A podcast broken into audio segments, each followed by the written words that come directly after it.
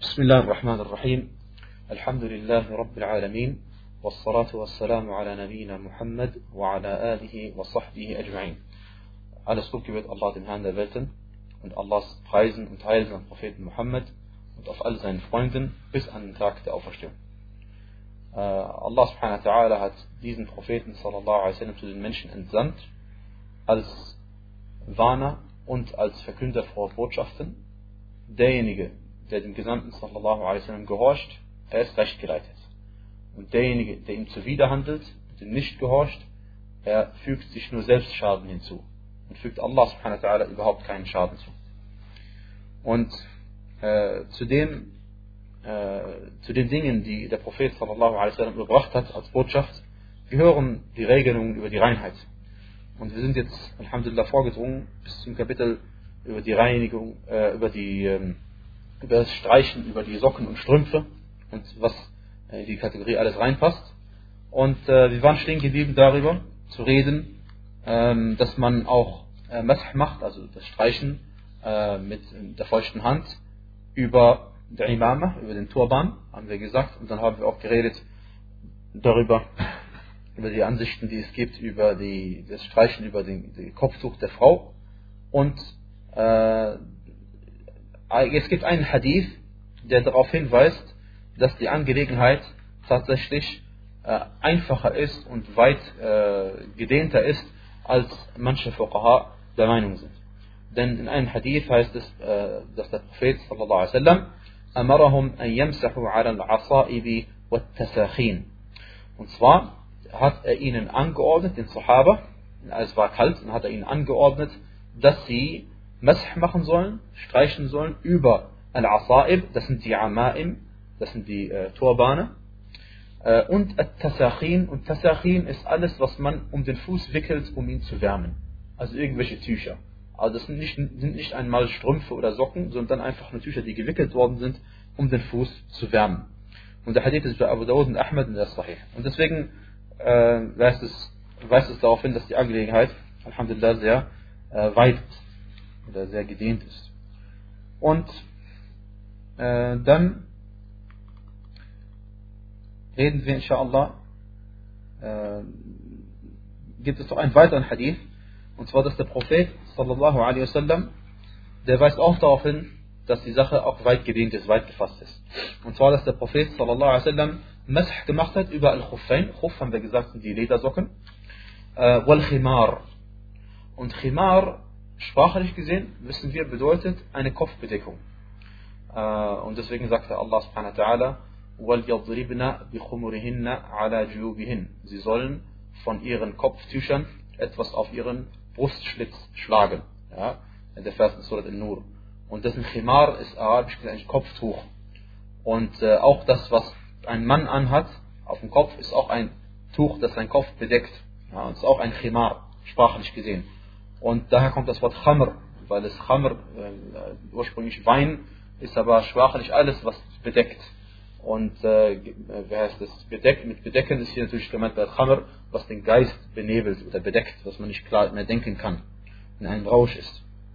Und äh, der Prophet wasallam hat eben Masah gemacht über Al-Khuffain, über die Ledersocken und auch Al-Khimar, auch alles, was den Kopf bedeckt.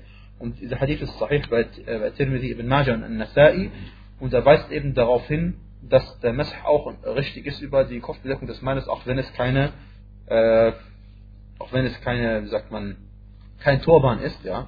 Aber wie dem auch sei, wir haben gesagt, dass es, äh, dass es nicht die Ansicht der Mehrheit ist, aber äh, dieser Hadith weist darauf hin, dass es die richtigere Ansicht ist. Und der, der, der Muslim verhält sich immer nach dem, was überliefert worden ist. Und an das, was authentisch überliefert worden ist, äh, über den Propheten. Aber zu den Dingen, über die man Masah macht, zweifellos, sind äh, Gipse äh, oder irgendwelche äh, Verbände oder Bandagen, die man um eine Wunde gebunden hat.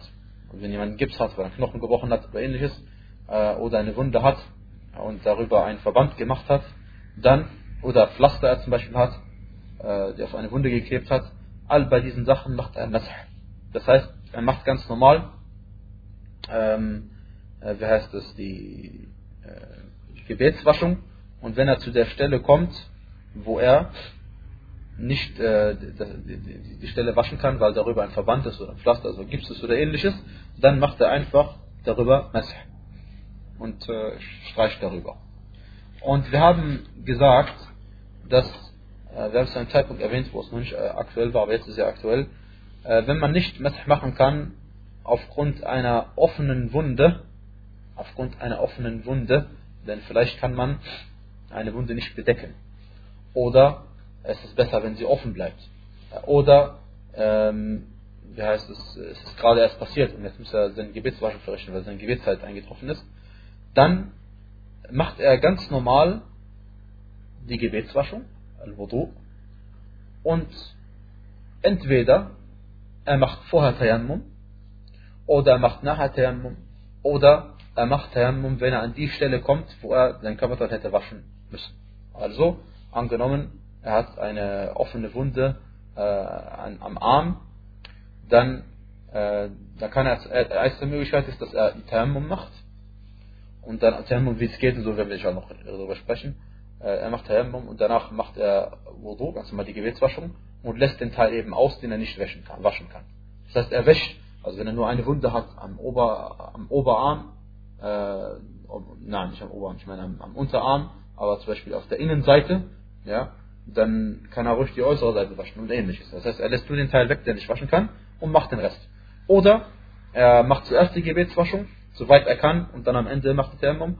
Oder er macht die Gebetswaschung, und dann, wenn er eben zu der Stelle kommt, am Unterarm, wo er die Verletzung hatte, dann macht er Tayammum und dann macht er weiter. Alle diese drei, drei Möglichkeiten stehen ihm zur Verfügung. Wie ist das, wenn das Arm amputiert ist? Das haben wir gesagt, wenn der Arm amputiert ist, äh, muss er den Körperteil waschen, der übrig geblieben ist. Und ja, äh, das alles ist erlaubt unter einer Voraussetzung. Und zwar, dass der Verband und der Pflaster, das Pflaster und das Gips und so weiter und so fort äh, nur denjenigen Teil äh, bedeckt, der auch bedeckt werden muss. Also das ist auch selbstverständlich, normalerweise geschieht auch nichts anderes, aber man dürfte nicht irgendwie äh, mehr, mehr, mehr Verband anbringen als nötig. Ja? Man darf nicht mehr Verband anbringen als nötig. Und man darf auch über Schienen für gebrochene Gelenke und Gips und ähnliches äh, seine Gebetswaschung machen. Und diese Sachen gelten sowohl für Al-Hadath Al-Akbar als auch Al-Hadath Al-Asqar. Das heißt, gilt für die große Unreinheit und für die kleine Unreinheit. Die große Unreinheit wie durch Geschlechtsverkehr und, und Menstruation und die kleine Unreinheit wie, wie durch das, die Notduft, Verrichten der Notduft. Ja? Das gilt für beides. Denn äh, es geht ja darum, dass man, dass eine Erschwernis ist, diesen, Teil zu waschen. Deswegen braucht man ihn nicht zu waschen. Ja. Und manche Ulama, Allah Barmherzigkeit auf ihnen allen, äh, haben gesagt, wenn man eine Verletzung hat, macht man äh, keinen Wudu, sondern man macht einfach nur Tayammum. Weil Allah subhanahu wa gesagt hat, in kuntum marda, bis zum Ende des Verses er, und wenn ihr krank seid und so und sowas, äh, und ihr kein Wasser findet, äh, dann, oder auf Reisen seid und ihr kein Wasser findet, dann sollt ihr Tayammum machen. Ähm, aber die Mehrheit der Ulama haben gesagt, dass man Masah machen muss, statt zu waschen, den Körper, den man nicht waschen kann. Warum? Weil Masah ist dem Waschen näher als Tayammum. Masah ist dem Waschen näher als Tayammum. Bei Masah benutzt, benutzt man auch Wasser.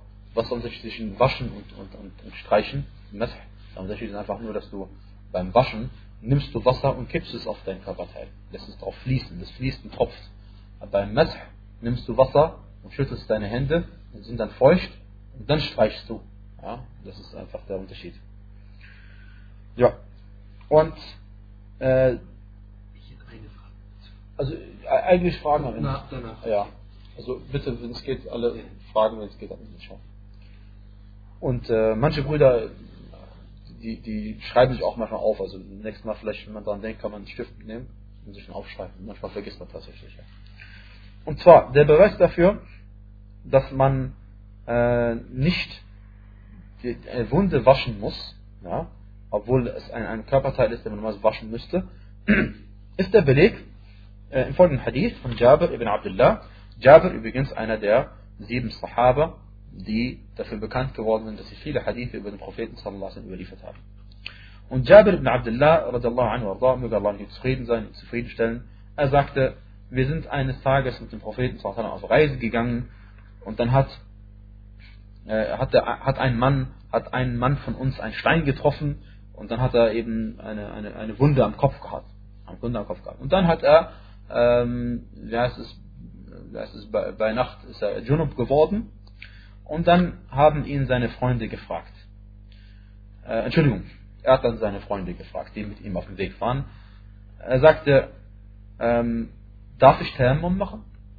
Weil normalerweise, wenn er unrein ist, Junub ist, ne, dann müsste er seine ganze Körper waschen machen, seine, seinen ganzen Körper waschen. Und da ist ja die Wunde, wo, wo blutet und und ähm, und er hatte Angst, dass es eben ihn beeinträchtigen könnte und dass seine Wunde schlimmer wird. Und er fragte seine Freunde, darf ich Tayammum machen? Und Tayammum, da sind ja nur die Hände und das Gesicht betroffen, sonst nichts. Und dann haben sie gesagt, nein, wir glauben nicht, dass du die Erlaubnis hast, Tayammum zu machen, weil es gibt Wasser. Du kannst Wasser vorfinden. Und dann hat er Russel gemacht. Und dann hat er sich gewaschen, komplett gewaschen und ist daraufhin gestorben. Und dann sagte Jabir ibn Abdullah, als wir dann zum Gesandten Allah sallallahu alaihi wasallam gegangen sind und es ihm mitgeteilt haben, sagte er, Qataluh, qatalahum Allah. Er sagte, sie haben ihn umgebracht, möge Allah sie umbringen. Ala sa'alu, idha lam ya'lamu. Er sagte, warum haben sie denn nicht gefragt, als sie nicht gewusst haben? Äh, und er sagte, innama shifa'ul as-su'al. Das heißt, äh, das Heilmittel desjenigen, der erschöpft ist, dass er, dass er um Hilfe bittet. Der Heil, das Heilmittel desjenigen, der erschöpft ist, ist, dass er um Hilfe bittet. Also jemand, der keine Kraft hat, kein Wissen hat, irgendwas, sein Heilmittel ist, dass er eben jemanden bittet, der ihm helfen kann. Und der Prophet sallam, sagte, إنما كان يكفيه أن يتيمم ويعصب على جرحه خرقة ثم يمسح عليها. Das heißt, es hätte ihm genügt, wenn er Tayammum gemacht hätte und seine Wunde gebunden hätte mit irgendeinem Band oder umgewickelt hätte und danach darauf Messer gemacht hätte. Das hätte ihm gelangt und der Hadith ist bei Abu Dawud ibn Majah und ibn Khuzaymah und der Hadith ist Hassan.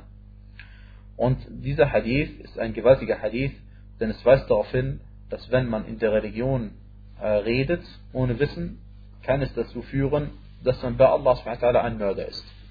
Obwohl man nicht eine Person wirklich umgebracht hat, aber man hat ihm eine Antwort gegeben, die dazu geführt hat, dass er gestorben ist. Und dann war die Fatwa nichts anderes als ein Mord. Ja? Und äh, das ist eine sehr gefährliche Sache. Ja. Und manchmal ist es noch viel schlimmer. Also das heißt, diese Person ist nur gestorben, in Anführungsstrichen. Manche Leute, sie geben Antworten, sie führen einen aus dem Islam in den Kufr, in den Unglauben raus. Ja. Das ist noch viel schlimmer. Na. Und nachdem wir jetzt geredet haben über Mess und äh, dass man auch Mess machen kann über die Socken und Strümpfe und Ledersocken und Wollsocken und alles Mögliche, haben, müssen jetzt noch äh, sprechen darüber, äh, wo, worüber macht man das ganz genau. Und zwar Mess macht man ähm, auf die Ober, Oberseite äh, des Fußes. Das heißt, der Teil, der nach oben zeigt. Ähm, und zwar fängt man an, also man macht beide Hände nass und dann, da kann man abtropfen, dass, nicht, dass die Hände nicht zu nass sind, darum geht es, sie sollen feucht sein. Und dann fängt man an bei den Zehen und äh, streicht einmal rüber, bis man zum Schienbein kommt. Das war's. Also man macht nicht anders als so. Fertig. Und manche Gelehrte sagen, man macht es gleichzeitig. Also man macht einfach Hände nass und dann macht man auch beide Füße gleichzeitig. Warum? Weil im Hadith ist es so, äh, ist, ist überliefert, dass er über äh, und dann machte er über beide Füße nass heißt es. Ja? Und daraus haben manche Fuqaha verstanden, dass er es über beide gleichzeitig gemacht hat. Ja, und das, das kann man daraus verstehen. Und wenn man mit dem rechten anfängt, ist auch gut. Ja, rechten anfängt oder macht über beide gleichzeitig. Beides ist erlaubt und zweifellos. Und äh, es ist eine, gibt eine Überlieferung über Ali radiallahu anhu arda. Möge Allah mit ihm zufrieden sein und ihn zufriedenstellen, äh, dass er gesagt haben soll, ähm, wäre in der Religion alles gemäß der Logik, dann wäre es logischer, dass man den unteren Teil äh, der Füße beim Masih äh, benetzt als den oberen Teil. Denn, äh, denn, denn, denn, der untere Teil, das ist der, der eher schmutzig wird. Und wenn man ihn sauber machen müsste, müsste man den unteren Teil sauber als den oberen Teil. Und äh, damit ist nicht gemeint im Hadith, dass die Religion nicht logisch ist. Nein. Sondern damit ist gemeint im Hadith, in dieser, das ist, ist ein Hadith Mawquf, das heißt, der Ali hat das gesagt, damit ist nicht gemeint, dass die Religion nicht logisch ist, sondern damit ist gemeint, dass äh, die Gottesdienste vorgegeben sind. Die Gottesdienste sind vorgegeben. Und wir haben kein Recht, auch nicht nur eine einzige Sache an den Gottesdiensten zu ändern. Ja. Und deswegen sagen die Gelehrten, es gibt zwei grundsätzliche Voraussetzungen dafür, dass Allah subhanahu wa ta'ala eine Tat annimmt. Zwei. Und die sind beide in La ilaha illallah Muhammadun Rasulullah.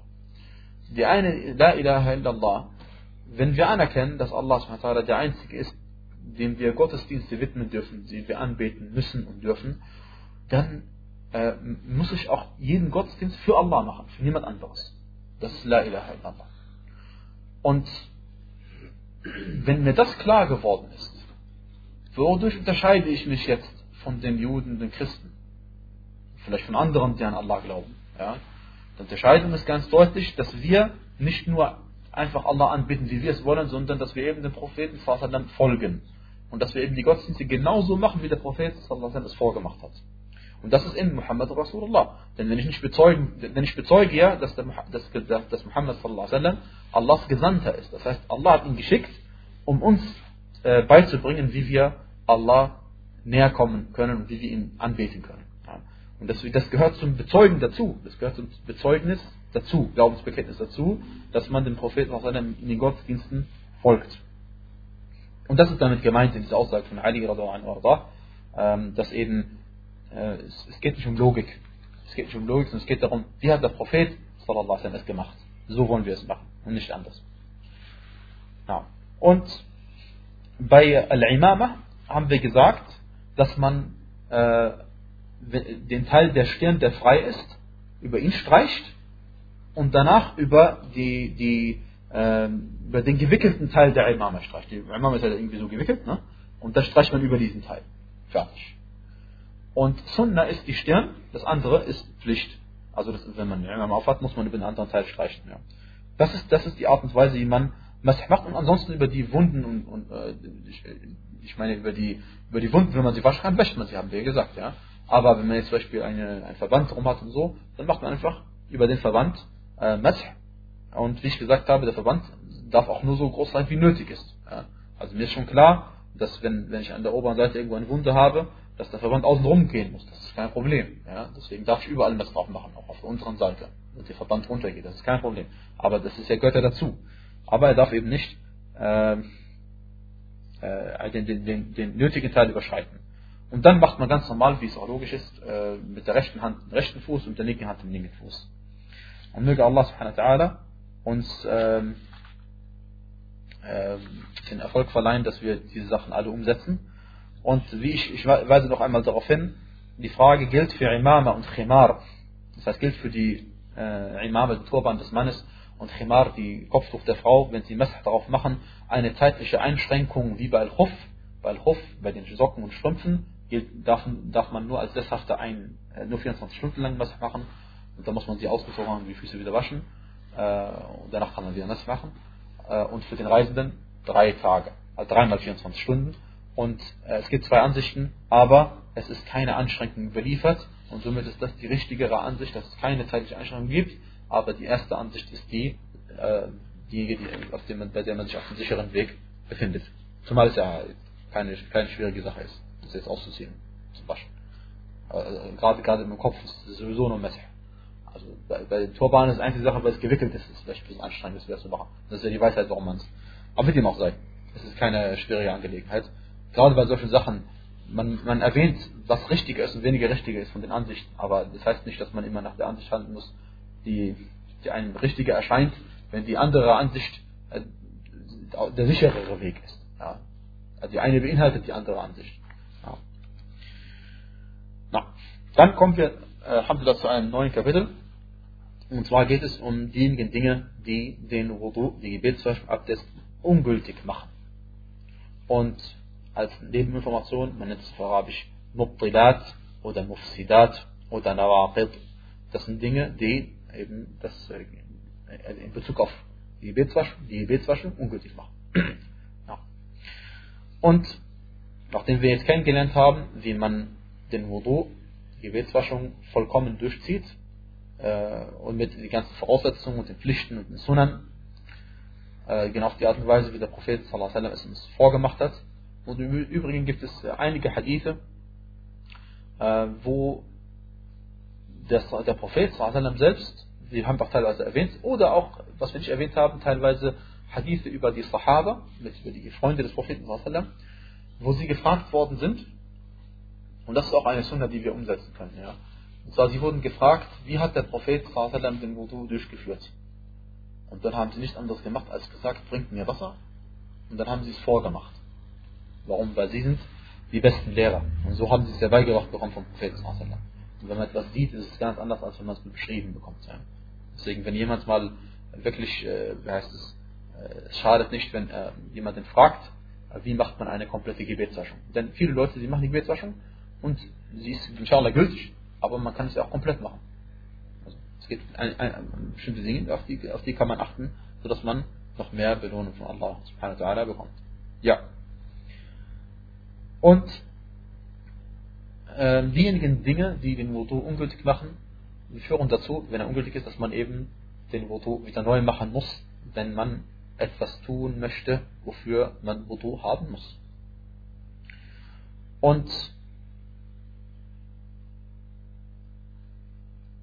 diese Sachen, durch die man äh, den Wudu verliert, kann man zusammenfassen.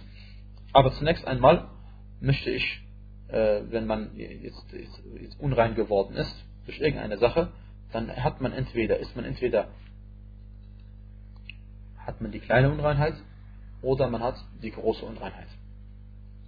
Und mit Unreinheit ist eine Unreinheit gemeint, die, das heißt, das ist eine Eigenschaft der Person, sie ist unrein. Es ist eine Eigenschaft eines Muslims, äh, äh, wie heißt es, eines Muslims, die es ihm zur Pflicht macht, dass er den Wudu neu machen muss, wenn er etwas tun möchte, für das er Wudu braucht. Das ist eine einfache, einfach eine Definition. Und Reinigung bedeutet ja gerade, dass man diesen Zustand der Unreinheit entfernt. Dass man den Zustand der Unreinheit entfernt. Und erstens einmal gibt es Dinge, die dazu führen, dass man die große Unreinheit bekommt und es gibt Dinge, die dazu führen, dass man die kleine Unreinheit bekommt. Und wir fangen heute äh, nur an, äh, teilweise mit denjenigen Dingen, die zur kleinen Unreinheit führen. Und die erste Sache ist, oder die erste Kategorie von Dingen sind diejenigen, die äh, aus entweder dem Geschlechtsteil austreten, gemeint ist jetzt der Urin, und, äh, oder aus dem After austreten, das ist der Stuhl gemeint, äh, wenn man das große Geschäft verrichten muss. Diese beiden Dinge äh, unter Übereinkunft der Gelehrten führen dazu, dass man äh, die kleine Unreinheit äh, bekommt, dass man im Zustand der kleinen Unreinheit gerät. Hadath Asfar auf Arabisch. Und äh, nicht nur unter Übereinkunft der Gelehrten, sondern auch im Koran erwähnt, oder wenn jemand von euch vom Abort kommt. Und auch in den Hadithen, äh, die man, die man äh, teilweise zitieren für einen Hadith, und zwar Ali radiallahu anhu ardah sagte, كنت رجلا مذاء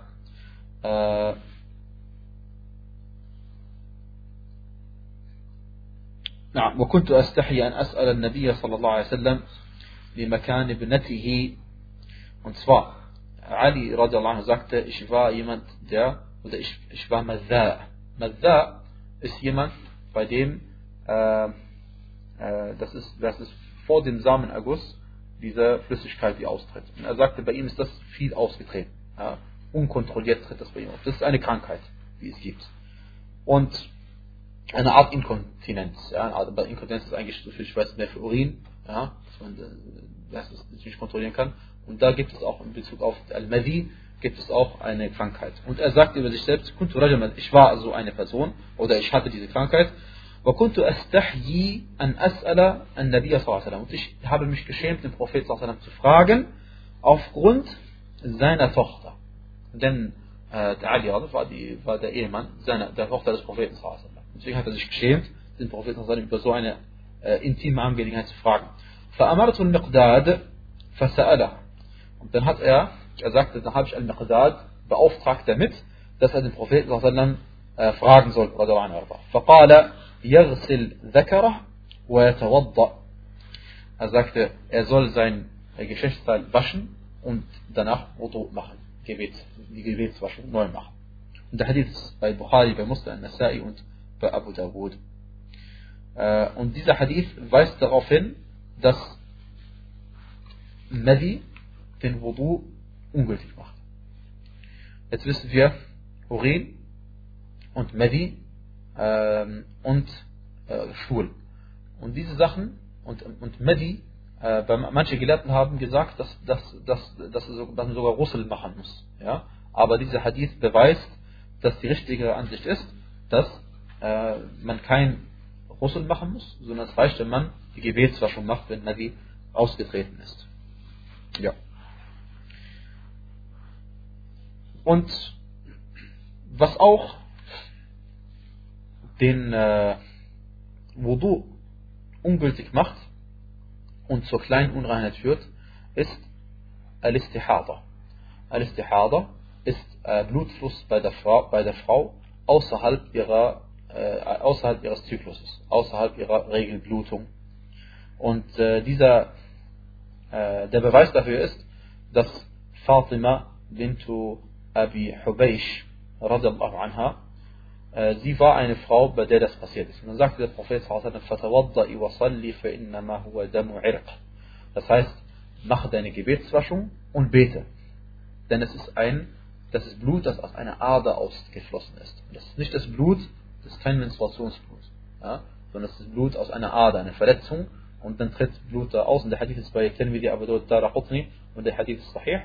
Und dieser Hadith weist darauf hin, dass äh, im Gegensatz zur Monatsblutung, wo es zur großen Unreinheit führt, führt El-Istihada, diese Art von Blutung. Wir werden natürlich noch ausführlicher über die Regeln sprechen, als letztes Kapitel über die Reinheit vor dem Gebet, äh, also vor dem Kapitel über das Gebet.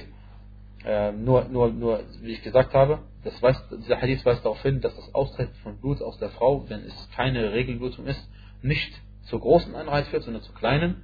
Und sie soll, sie soll einfach das äh, soll sich waschen und die Gebetswaschung durchführen und dann darf sie beten, äh, solange, äh, wie heißt es, bis die nächste Gebetszeit eingetroffen ist.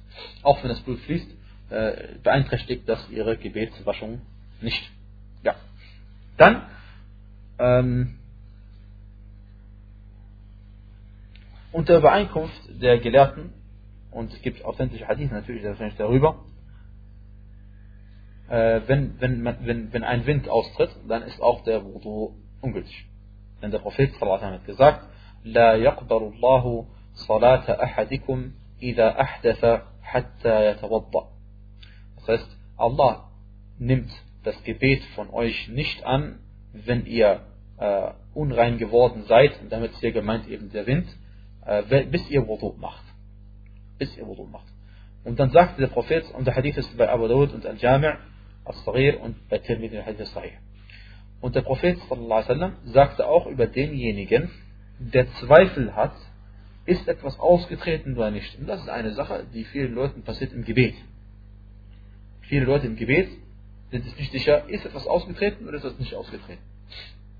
Und der Prophet sallallahu alaihi wasallam hat gesagt, إذا كان أحدكم في الصلاة فوجد حركة في دبره أحدث أو لم يحدث وأشكل عليه فلا ينصرف حتى يسمع صوتا أو يجد ريحا Das heißt, wenn jemand von euch im Gebet ist und eine Bewegung verspürt, sogar eine Bewegung verspürt am After, dann, also eine Bewegung verspürt am After und nicht weiß, ist er jetzt unrein geworden oder nicht, und es ist ihm nicht klar, dann soll er das Gebet nicht verlassen, bis er etwas hört oder etwas äh, durch den Geruchssinn wahrnimmt. Bis er etwas hört oder riecht.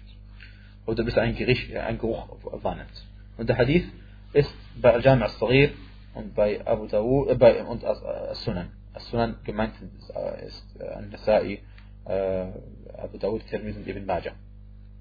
Ja, der Hadith ist sahih. Und ähm,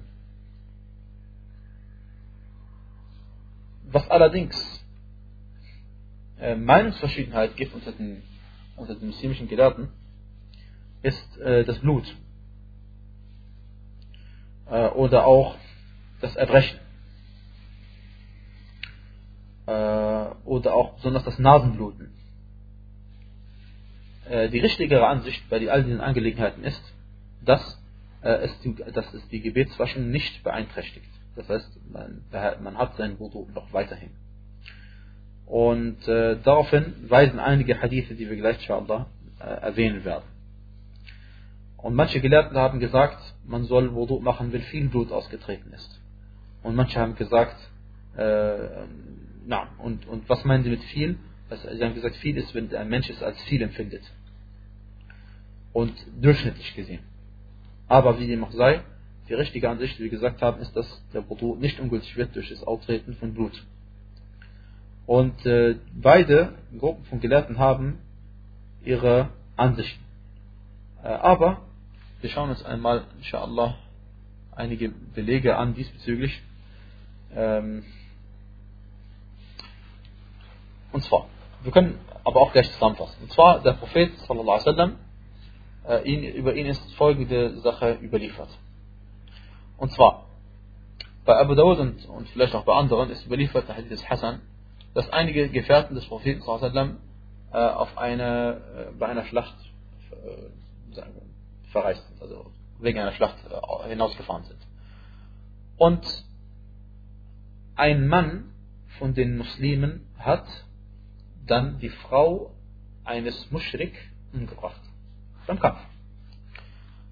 Und dann hat dieser Muschrik, dessen Frau umgebracht worden ist, äh, geschworen, dass er nicht davon ablassen wird, oder er wird, hat geschworen, er wird auf jeden Fall dafür sorgen, dass das Blut eines Muslims dafür fließen wird. Ja? Okay.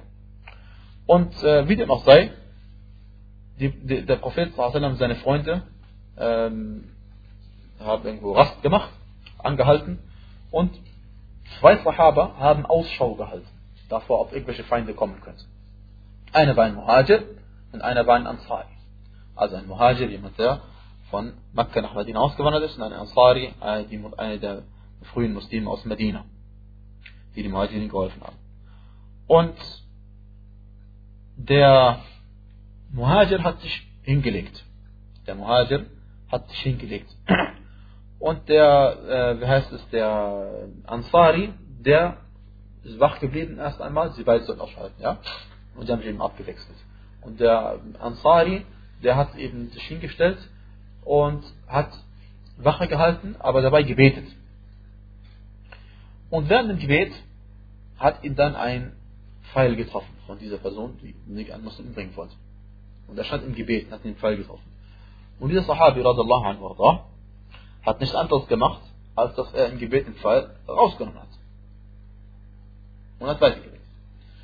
Und dann hat ihn ein zweiter Pfeil getroffen. Und er hat wieder diesen Pfeil einfach rausgenommen. Und äh, als dann der dritte Teil ihn getroffen hat, hat er dann ihn rausgezogen und Rukur gemacht und Sujud gemacht, hat sein Gebet äh, zu Ende gebetet und äh, hat dann eben äh, heißt es, äh, Bescheid gegeben, wollte eben Bescheid geben, die Muslimen, dass da Feinde kommen. Und dann hat der Muhajir dann gesehen, dass er schon voller Blut trifft, ja, das Blut schon runterfließt und hat zu ihm gesagt, hättest du mir doch schon vorher Bescheid gesagt, hättest du mir doch schon vorher Bescheid gesagt. Und ähm, dann sagte er als Antwort, ich war aber dabei, gerade eine Sura zu lesen aus dem Koran und ich wollte sie nicht unterbrechen. Okay, dieser Hadith ist bei Abu Dawud und der Hadith ist Hassan. Jetzt gibt es aber in einer Version noch einen entscheidenden Teil, der bei diesem Hadith noch äh, das ist, äh, am Ende angehängt ist. Und es, dann hat der Gesandte Allah sallallahu alaihi davon erfahren und er hat für sie beide gebetet. Er hat Dua für die beiden gemacht. Okay. Warum ist dieser Teil sehr entscheidend? Weil äh, in diesem Teil, wir wissen jetzt, dass der Prophet, weil manche Fuqaha haben gesagt, dieser Hadith ist kein Beweis dafür, dass man durch Austritt von Blut sein Wudu, Abdest, Gebetswaschung nicht verliert. Weil offensichtlich, er hat gebetet und er hat den Blut, Blut ist halt rausgeflossen, weil normalerweise ein Pfeil eintritt im tiefsten raus, da kommt Blut raus. Also fließt auch, denke ich, stark. Und er hat trotzdem weiter gebetet. Was er darauf hinweist, dass er kein, äh, seine Gebetswaschung nicht verloren hat. Aber äh, manche Fuqaha, die gesagt haben, dass äh, das Austreten von Blut den, äh, den, die Gebetswaschung ungültig macht, haben gesagt, dieser Hadith ist kein Beweis, weil das ist die Handlung eines Sahabi. Das ist nicht der Prophet. Und äh, insofern haben sie ein Argument. Äh, denn, denn solange der Sahabi nicht dem Propheten etwas zuschreibt und es nur seine Handlung ist, kann es sein, dass es seine eigene Ijtihad war, seine eigene Art und Weise war, also seine, seine Meinung vielleicht gewesen ist. Ja, könnte sein. Aber in diesem Zusatz, in der einen Überlieferung heißt es eben, da hat der Gesandte Allah davon erfahren und hat für sie beiden gebetet und das heißt, wir wissen, hat davon erfahren und es ist nicht überliefert worden, dass er ihn angeordnet hat, dass er sein Gebet neu machen muss oder ähnliches. Und das ist jetzt in diesem Moment normalerweise akut, aktuell. Er muss jetzt ihm sagen, dein Gebet war ungültig, du hättest nicht weiter beten dürfen und so weiter und so fort. Hat er nicht gemacht, was darauf hinweist, dass das Austreten von Blut, auch wenn es viel ist, äh, den Wudu nicht ungültig macht. Der Hadith weist sogar auch noch etwas Gewaltigeres hin. Er weist sogar darauf hin, dass eigentlich das, das Blut an sich von einem Menschen nicht unrein ist. Das ist auch eine große Meinung von Ulama. Manche sagen, wenn es unter Übereinkunft, wenn es wenig ist, etwa wie ein Groschen, ist es kein Problem. Äh, aber sobald es mehr wird als das, gibt es Meinungsverschiedenheit. Und manche haben gesagt, wenn es viel ist, macht es ungültig. Und manche haben gesagt, niemals. Äh, auf jeden Fall, dieser Hadith weist darauf hin, dass äh, die, also das Blut rein ist und auch, dass die Gebetswaschung nicht ungültig wird.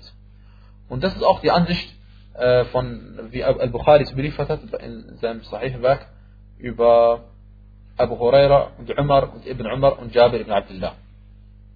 Okay, das ist die eine Sache. Jetzt, wir haben vorhin ein Hadith kennengelernt von Fatima bint Abi Hubaysh. Und zwar, sie hat gesagt, äh, ich war eine Mustahada, das heißt, bei mir fließt Istihada, ist Istihada, ist wie langsam alles ist, also ist, wenn außerhalb der Regelzeit Blut ausfließt.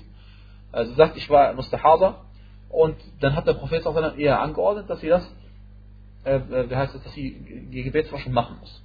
Und so haben sie gesagt, das ist ein, äh, ein Beweis dafür, dass wenn viel Blut austritt, dann muss man die Gebetswaschung machen. Okay? Aber wir haben den anderen Hadith kennengelernt und man kriegt sie nur in Einklang, wenn man äh, nicht auf, auf die Menge schaut, die ausgetreten ist, denn bei beiden fließt viel aus, sondern wenn man darauf schaut, wo es ausgetreten ist. Und deswegen, was auch immer an Flüssigkeiten austritt bei der Frau, äh, oder beim Mann, ja, das führt dazu, dass, das Gebet, äh, dass, die, dass die Gebetswaschung ungültig ist. Ja. Dann, äh, nur um eine Angelegenheit zu verstehen, was ich gesagt habe, ist inshallah ausreichend, aber eine Angelegenheit noch zu verstehen.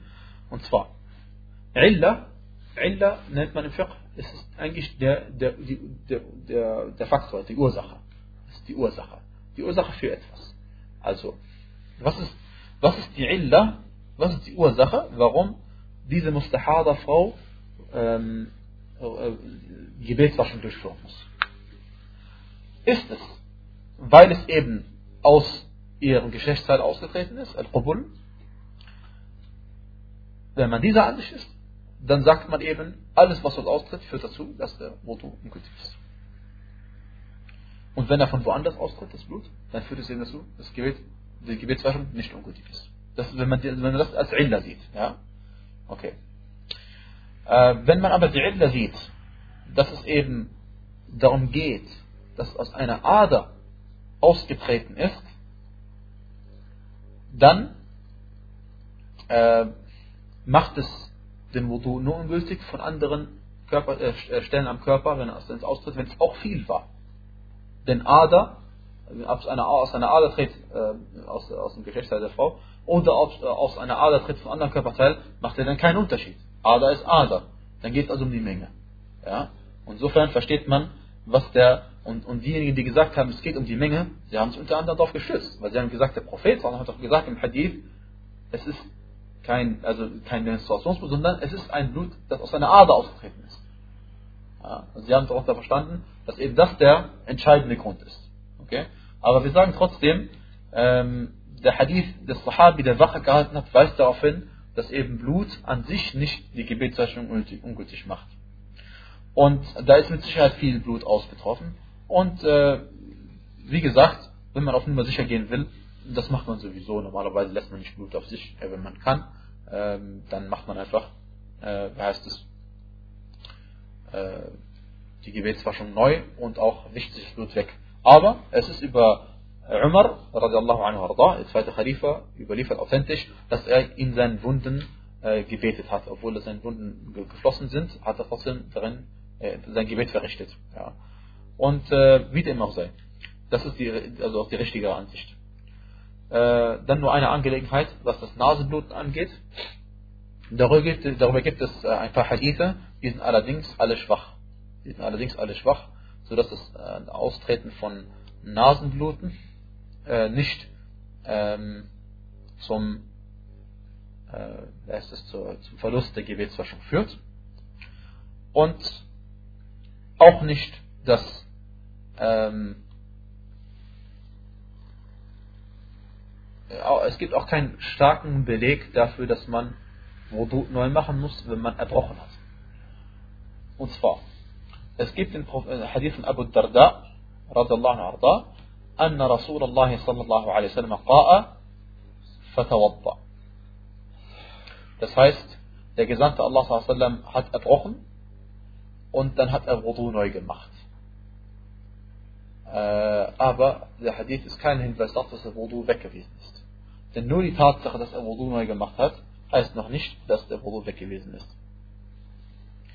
Und äh, na, der Hadith über Nasenbluten, wenn jemand zum Beispiel im Gebet Nasenbluten bekommen hat, dann soll er weggehen und äh, sein Blut wegwaschen und dann soll er wieder zurückkehren und sein Wudu neu machen und sein Gebet weiterführen. Ja, auf jeden Fall dieser Hadith ist nicht, nicht authentisch. Der würde, der würde bedeuten, dass man, wenn man zwei Rakat gebetet hat, nachher nur noch drei und vier weiterbetet. Ja. Aber der Hadith ist nicht authentisch überliefert worden und deswegen äh, ist das Austreten von Blut an sich nicht ein Grund dafür, dass der Wudu äh, verloren geht.